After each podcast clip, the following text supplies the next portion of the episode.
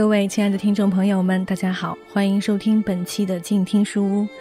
今天我们要来一起阅读的，仍旧是由郑嘉丽老师所著、广西师范大学出版社出版的《考古的另一面》。而本期节目要和大家一起来分享的内容，也将是这本书更新的最后一期内容。那么今天要一起来分享的两个章节，分别来自本书的第三集《种书》和第四集《行路》。首先来听到第一节，一个清代女人的坟墓。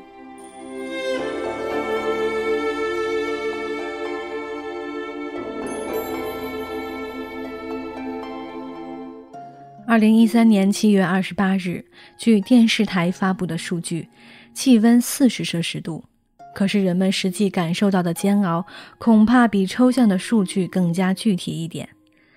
我住在义乌某乡下的农户家里。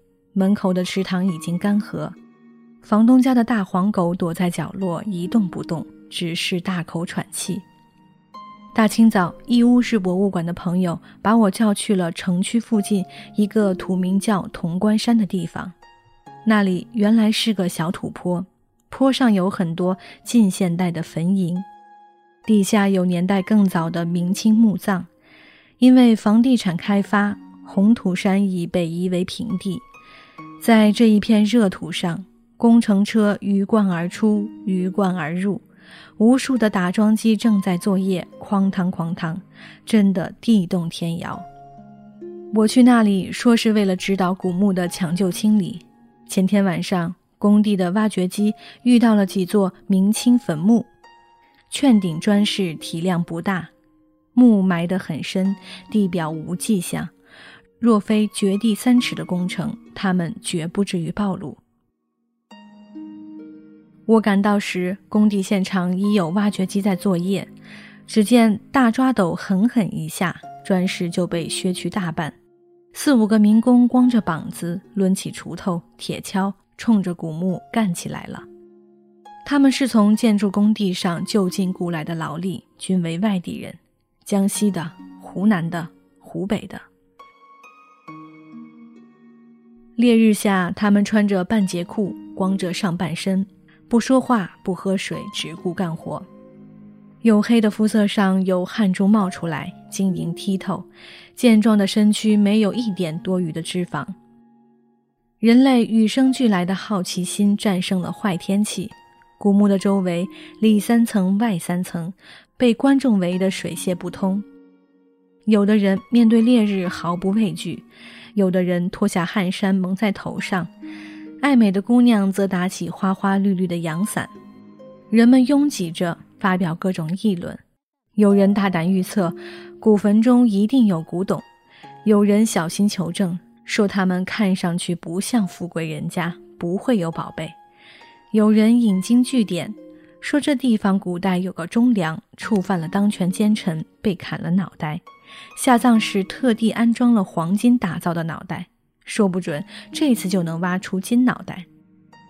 我抬起头，一张张陌生的脸孔在眼前闪过，有人伸长脖子，有人屏住呼吸，有人气定神闲，有人谈笑风生。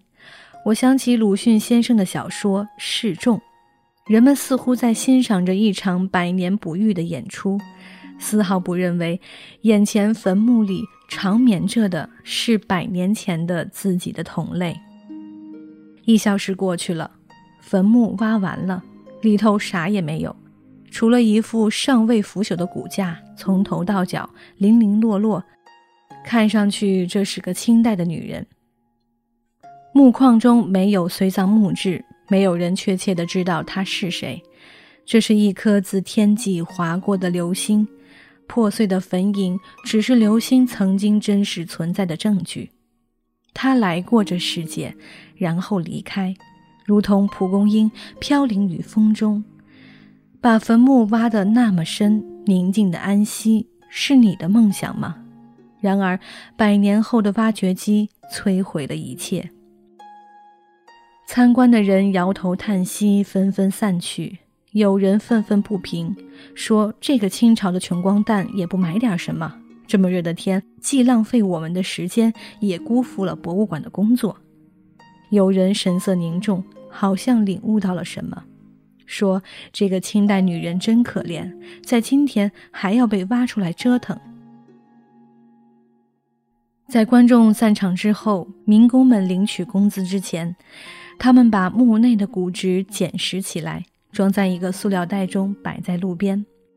我说：“我们找个清静的地方，把这骨头重新掩埋了吧。”有人说话了：“你看看，这里哪里有清静的地方？我告诉你，这边的每幢房子都值几百万、上千万。”说话的人是民工头。我认为他的意见是正确的，这里的房子确实很贵，但我坚持说，拜托了，我们最好还是想办法找个地方吧。民工头是个爽快人，说没问题，你说吧，办这事儿多少钱？老实说，我喜欢这样的交流方式，谈钱是最不必不好意思的，任何事情说到这份上，也就意味着可以搞定了。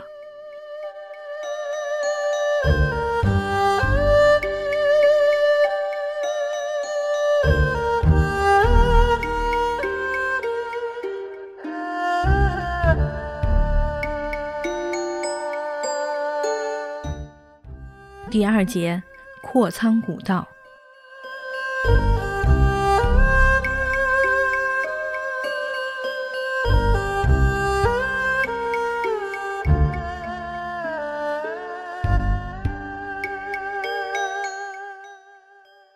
未有公路以前，一府一县之地不过一二条大路，这就是驿道，也称官路。这条路，传递政令的骏马跑过。患有远方的官员经过，进京赶考的学子走过，远足的商旅路过，敌人的铁蹄踏过，杜鹃花层层飘落过。你不要看它车水马龙，其实山区的驿道跟今天的公路比起来，只是羊肠小道。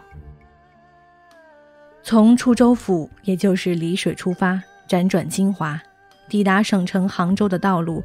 丽水当地称为通省大道，一路向北更能抵达京城，故又称通京大道。通京大道在丽水县与缙云县间的一段，也称阔仓古道。这条驿道古已有之，盘旋于崇山峻岭之间。今天看来虽为崎岖逼仄的山路，在历史上却是往来两地之间唯一的大道。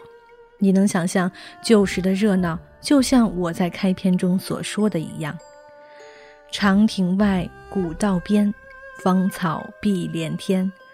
走路的人多了，沿路就有了路亭、桥梁、客栈、驿站、地铺、关隘、村落、集镇。诗人又说了：“天涯何处无芳草。”对了，沿途又有参天的古木或者离离的芳草，一定是热闹的缘故。沿途的人消息灵通，艺伎自京城出发，快马加鞭，星夜兼程，在驿站、露亭的白粉墙上，将朝廷的诏令、圣贤的教化一路张贴过来。大道小道的消息就在驿道沿线传播开了。沿途的白粉墙也是羁旅诗人的舞台，题诗于壁，好文章就是这样传播的。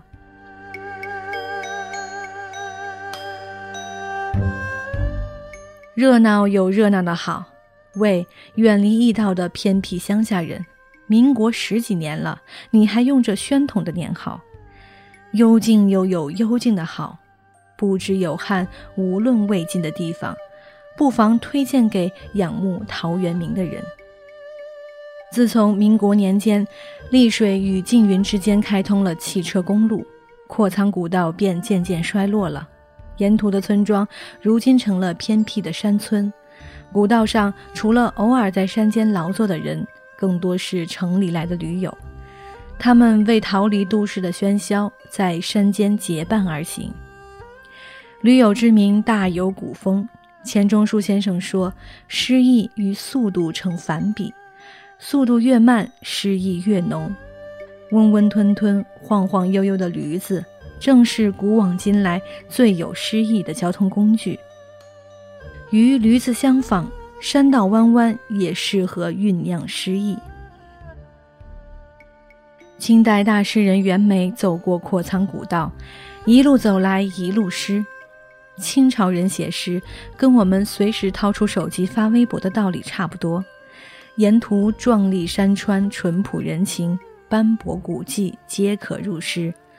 坐在轿子上，看着轿夫汗流浃背，也能入诗。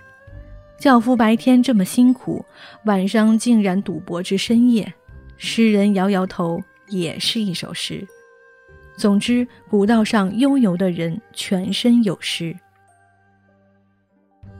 我多次去过阔苍古道，今天的古道保存的不算很好，因为村村通公路，很多路段被换成了水泥路。水泥这种东西跟驴子不同，是诗意的天敌。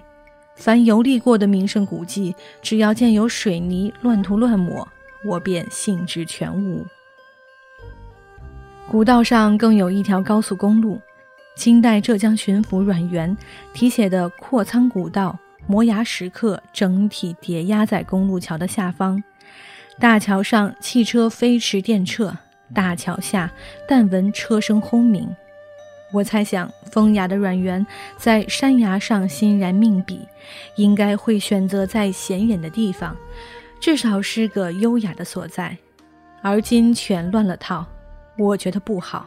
然而乡民说，还是现在好，公路开到家门口，再也不用翻山越岭。我无法反对，只有面对真实的纠结，才能真正考验我们的价值观。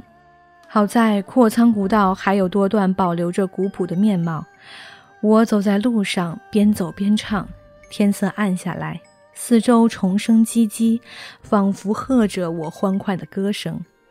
是啊，我们可不可以慢下脚步，为了看清路上的风景？否则，什么也没看清，什么也没发生，旅途才刚刚开始呢，转眼就结束了。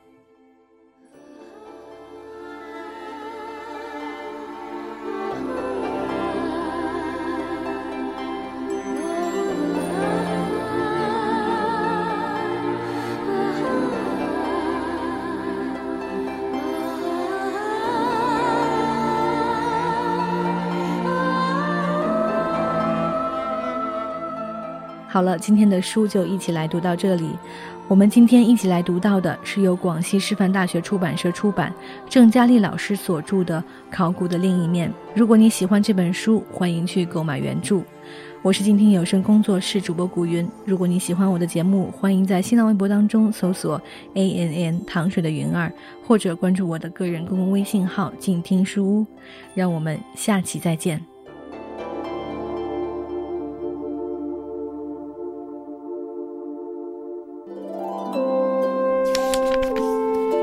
读书是我们了解世界的方法，也是我们每天最好的娱乐。每读一本书，都是一次修行。静听书屋，陪你在每一段向往阅读的路上。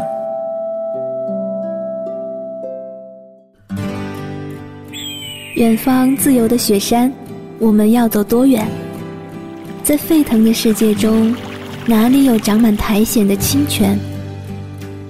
在已是枯荣的树下，你是否看过日落时金黄色的海？漫天飞雪的时刻，你愿意和谁围坐在炉边，谈谈心事，聊聊天？公众账号搜索“静听有声工作室”，很期待在那里和你相遇。